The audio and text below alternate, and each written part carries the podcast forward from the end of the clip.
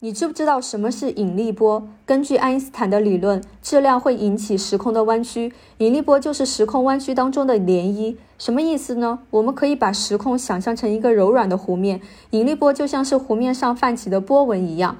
我举个例子啊，二零一五年的时候呢，科学家第一次探测到了引力波。为什么会探测到呢？这是因为十三亿光年之外有两个质量特别大的黑洞相撞了。这两个黑洞一边旋转一边靠近，就这样搅动了时空，释放出了巨大的引力波。你就想象，就像两颗球在湖面上搅动，泛起了很大的波浪一样，这个波浪就是引力波。经过了漫长的十三亿年，穿越浩瀚的星辰才达到地球上。这个信号很短暂，只有不到一秒钟，就好像那两颗黑洞给我们地球人打了一个招呼一样。这就是引力波。